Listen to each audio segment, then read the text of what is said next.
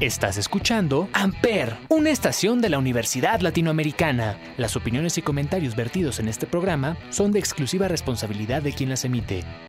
Amper Radio presenta. Señoras, señores, sean bienvenidos una vez más a Analista de Sofá. Como todas las semanas, yo soy Gerson Brito y estoy aquí para compartir contigo. Así que, sin más que decir, Vamos a comenzar porque esta semana estuvo plagada, plagada de goles, de resultados, de partidos. Y quisiera empezar con, como siempre, lo más importante, la Champions League. La Champions League que regresó, que regresó después de este parón que tuvimos de selecciones y que regresó con algunas, algunas sorpresas, digámoslo así. Muchos goles, hubieron muchos goles, eh, remontadas, los de siempre haciendo lo de siempre. Entonces vamos a comenzar rápidamente con un Manchester City contra Brujas que no hay mucho que decir. El Manchester City que se apunta, llegó a la final el año pasado y no quiere quedarse atrás este año. Yo creo que va a estar ahí entre los primeros entre los primeros ocho, dejémoslo ahí. Quizá los primeros cuatro si se pone las pilas, pero el Manchester City viene a pelear y viene también con ganas de quitar el liderato al París que no se deja, que sigue trabajando, que sigue luchando porque justo quiere mantenerse en las primeras posiciones y muchos pensaban que iba a perder. Todo se veía muy complicado porque en el segundo tiempo iban perdiendo 2-1, pero el París logró levantarse y quien, si no, el mejor jugador de toda la historia, el mejor jugador de ese equipo y el mejor jugador que ha pisado un campo de fútbol. Lionel Messi ayudó, apareció, dos golecitos. Si nos ponemos muy, muy quisquillosos, uno de rebote y otro de penal, pero quieras o no ayuda, quieras o no impone respeto y se nota. Se nota que el equipo sabe quién llegó, sabe quién está ahí, sabe quién tiene la número 30 y pues lo respetan. Se nota el respeto que le tiene Mbappé, que le tiene Neymar y cómo no, estás hablando de, si bien no lo consideras como el mejor futbolista de toda la época, uno de los primeros tres, uno de los primeros cuatro, entonces tienes que respetarlo como lo que es. Fuera de eso se ve que se lleva muy bien con el equipo. Tenemos después el grupo de la muerte que quizá no fue el mejor, pero tuvimos un partidazo entre Liverpool y el Atlético de Madrid, donde la principal cara, el principal protagonista fue Antoine Griezmann. El Liverpool empezó ganando 2 a 0, después dos goles de Griezmann y justo en el momento más importante, una expulsión para Griezmann que dejó al Atlético, no vamos a decir vendido, pero lo dejó inestable. Lo dejó sin un jugador, sin un centro delantero, que era lo que estaba necesitando. Y Griezmann llevaba dos goles, se pintaba para hacer una noche muy buena para él. Lamentablemente una patada que al principio yo creía que no era, pero ya cuando lo ves más de cerca y le ves los tachones en la cara al jugador de, de Liverpool, pues entiendes. El Liverpool se queda con esos puntos y el Liverpool se queda como líder general de ese grupo. Del otro lado tenemos a un Porto Milan que ya tres jornadas después creo que el Milan podemos dejarlo fuera de la competencia. Yo creo que ya el Milan es imposible que se recupere y pues ese grupo se va a quedar así. Primer lugar Liverpool, segundo Atlético de Madrid y veremos a quién les toca y veremos cómo termina y si se pueden mover esas posiciones, pero por lo pronto yo veo que queda así. En el grupo C no hay mucho que decir, no hay partidos muy importantes. Lo único relevante que voy a destacar de este martes fue el partido de el Ajax 4-0. Cuatro golecitos le metieron al Borussia Dortmund y el Ajax se apunta para ser primero de grupo fácil, sencillo y sin mucho que discutir. Me da mucho gusto por Edson porque como te decía la semana pasada se me hace un jugador muy bueno que está subiendo mucho de nivel y yo sé que va a llegar muy lejos. Entonces qué bueno por él. Veremos para qué le alcanza este Ajax. No sé si estaremos hablando de un Ajax como fue el de Frankie de Jong que llegaron a la semifinal y casi llegan a la final. Pero estamos hablando de una buena generación. Y quién mejor que ver a un mexicano siendo protagonista y siendo inamovible en ese equipo. En el grupo D, lamentablemente tuvimos la caída de el más grande club europeo como lo es el Sheriff Tiraspol. No pudo contra un Inter de Milán que le supo jugar, que supo llevar el partido y que le dio nada más tres golecitos para que se llevaran de regreso a su casa. Aún así sigue siendo primero del grupo, pero hay que decir que el Madrid le metió 5 a Shakhtar y el Madrid poco a poco está tomando fuerza. Te lo decía antes de que comenzara todo. El Madrid es un club que aunque esté jugando con Karim Benzema y 10 palos de madera, va a encontrar la manera de siempre estar peleando y siempre va a estar luchando. Y pues este año no va a ser la excepción. Yo sé que muchos quieren verlo fuera en la fase de grupos, pero eso no va a pasar. Creo que es imposible que pase y veremos para qué le alcanza el Sheriff. Veremos qué tiene el Sheriff por mostrar pero sinceramente no sé qué tanto pueda llegar a ser y mientras siga perdiendo puntos contra el Inter de Milán, pues veremos para qué le alcanza. En el grupo E, los partidos del día de ayer, tuvimos a un Barcelona que le pudo ganar por la mínima, por un solo gol, al Dinamo de Kiev y eso habla, habla mucho. Diciendo también que el gol lo metió Gerard Piqué, pues te habla mucho de cómo está la delantera. Y creo que el que haya visto el partido se da cuenta que Luke de Jong no tiene nada que hacer ahí y que desde el principio todos sabíamos que no iba a llegar a ningún lado. Luke de Jong no corre, no remata bien, no se le ve actitud dentro del campo, entonces que fue la peor decisión de compra que pudieron haber hecho, pero veremos para qué alcanza. Con Ansu en la cancha, con el Kun Agüero que ya debutó con la camiseta del Barça en Champions y con un Depay que si logra estar en sintonía, yo creo que pueden hacer mucha mucha calidad. Esa delantera de Kun Agüero, Ansu Fati, Depay y Coutinho un poco más atrás, la verdad creo que es muy buen equipo, creo que tiene buenos nombres y podría llegar a, pelear un poco más. Simplemente es que se adapten y puedan jugar mucho mejor.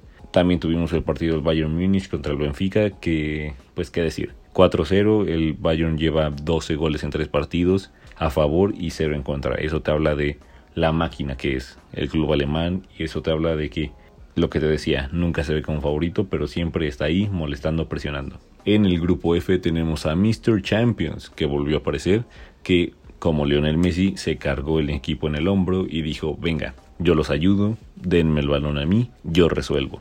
Y así fue, el Atalanta iba al medio tiempo ganando 2-0, en el segundo tiempo, entre el ímpetu, entre Old Trafford, entre las ganas de salir adelante, el Manchester logró darle la vuelta y el tercer gol con el que le dan la vuelta fue obra de Cristiano Ronaldo. ¿De quién más? Y para terminar el grupo F, Villarreal le metió 4 al Young Boys. Llegamos a los grupos que la verdad no son nada interesantes. Salzburg le ganó 3-1 al Wolfsburgo y el Lille y el Sevilla empataron a 0 goles. En el grupo H tenemos al Zenit que perdió 1-0 frente a la Juventus y el Chelsea que solo le metió 4 goles al Malmo. Con esto terminó la tercera jornada y estamos a la mitad justo del torneo. Ahora vienen los partidos de vuelta. Cuando fuiste local ahora te toca ser visitante y veremos de qué están hechos. Por el momento el grupo A tiene al París como líder y un punto abajo tiene al City. Yo creo que eso no va a cambiar, yo creo que sí se va a quedar y veremos quién termina primero, el PSG o el Manchester City. En el grupo B, como te decía, tenemos al Liverpool con 9 puntos y el Atlético de Madrid ya se quedó atrás con 4. Lo único que tiene que hacer el Atlético es no confiarse porque el Porto también tiene 4 y si el Porto hace la mala obra lo puede dejar fuera de Champions. En el grupo C tenemos al Ajax como primero de grupo, 9 puntos, y el Borussia con 6. El Sporting apenas tiene 3, pero yo creo que están completamente eliminados. Como te decía, el Ajax de Edson Álvarez va a pasar primero y el Borussia segundo.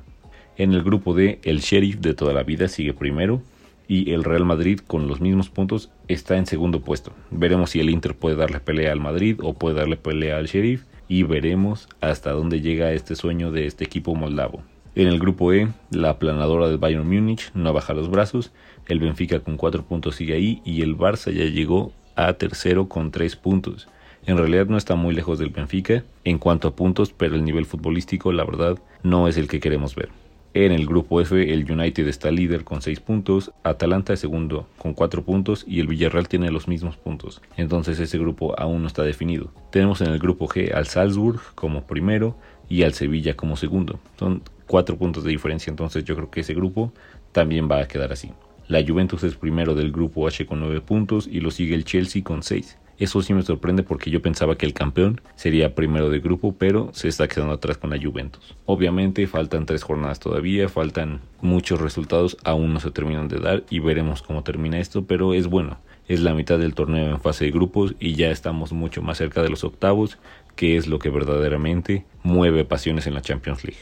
Yo me despido. La siguiente semana estaremos hablando de temas completamente diferentes a la Champions y estaremos viendo un poco más de todo el mundo deportivo. Por lo pronto te recomiendo que pases a saber un poco más de los programas que tiene Amper para ofrecerte. Yo me despido, soy Gerson Brito y nos vemos la siguiente semana en otro episodio de Analista de Sofá. Adiós.